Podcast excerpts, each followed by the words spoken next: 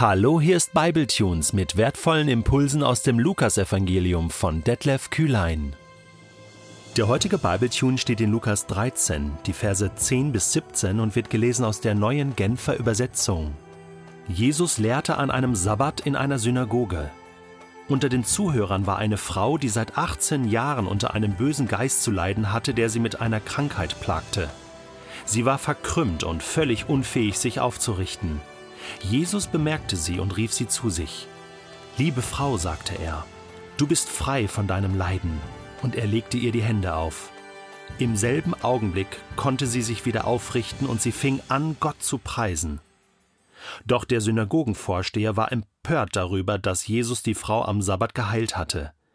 Er sagte zu der versammelten Menge, es gibt sechs Tage, die zum Arbeiten da sind, an denen könnt ihr kommen und euch heilen lassen, aber nicht am Sabbat. Der Herr entgegnete ihm, Ihr Heuchler, bindet nicht jeder von euch auch am Sabbat seinen Ochsen oder seinen Esel vom Futterplatz los und führt ihn zur Tränke? Und diese Frau hier, die der Satan volle 18 Jahre lang gebunden hielt und die doch eine Tochter Abrahams ist, die sollte man am Sabbat nicht von ihren Fesseln befreien dürfen? Diese Antwort Jesu brachte alle seine Gegner in größte Verlegenheit. Das ganze Volk jedoch freute sich über all die wunderbaren Dinge, die durch ihn geschahen. Wie lieblos, wie egoistisch, wie unfair, wie hartherzig und ungerecht können wir Menschen sein. Oder wenn man diese Geschichte hier liest, dann kann man sich nur aufregen über diesen Synagogenvorsteher. Oder wie kann der nur? Zunächst mal kann man ja sagen, okay, der hat ja vielleicht sogar recht. Also ist es nicht so? Gott hat das doch so geboten, du sollst den Sabbat heiligen, sollst ruhen, du hast sechs Tage die Woche Zeit zu arbeiten und am siebten Tag hat auch Gott geruht, also, also sollst du auch ruhen, das ist doch ein Gebot Gottes, er hat doch recht. Wie kommt Jesus dazu, das hier zu brechen? An dieser Stelle möchte ich anmerken, dass Jesus im Lukasevangelium schon einige Male mit dem Sabbatgebot konfrontiert war und am Sabbat geheilt hat und das gut begründet hat und damit auch in guter Tradition von anderen Rabbinern gestanden hat.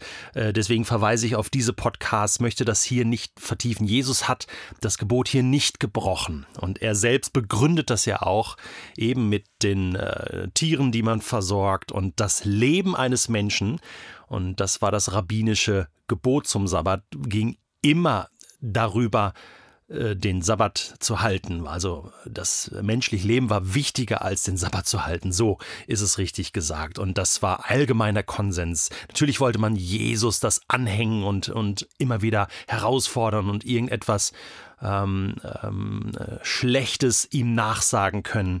Das ist natürlich hier die ganze Situation. Aber das ist ähm, äh, nicht damit zu begründen, dass er hier irgendein Gebot äh, der Bibel äh, oder des Alten Testaments gebrochen hat. So viel dazu. Jetzt kommen wir mal wieder zurück zu einer ganz anderen Frage. Und zwar, was, was bewegt diesen Synagogenvorsteher so hartherzig zu sein? Wir haben gesagt, ja, eigentlich hat er recht, aber andererseits oder wenn es um ihn selbst geht, ja, wenn es um mich selbst geht, dann bin ich mir immer der Nächste. Eigentlich soll ich meinen Nächsten lieben, aber ich bin mir doch immer der Nächste. Also klar, mein Esel, den führe ich dann schon zur Tränke.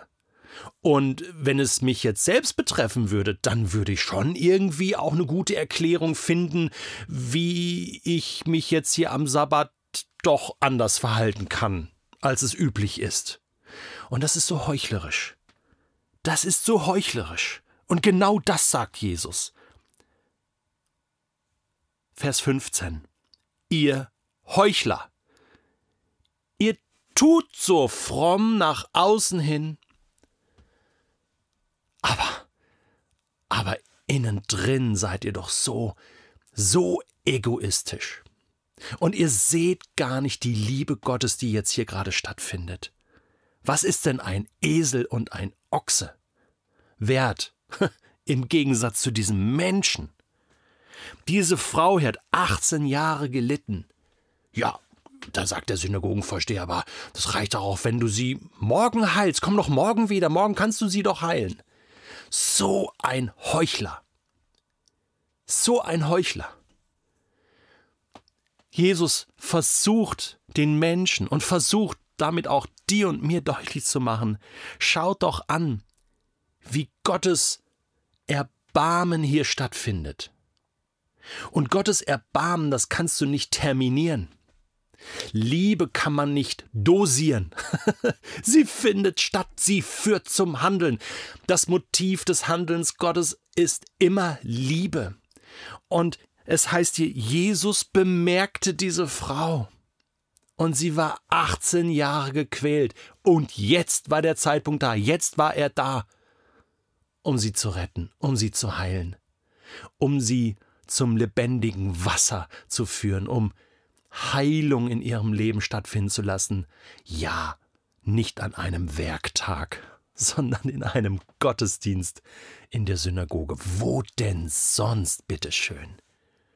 Es ist diese allgemeine Regel des Judentums, das, äh, dafür ist das Judentum bekannt. Äh, rettest du ein Menschenleben, rettest du die ganze Welt.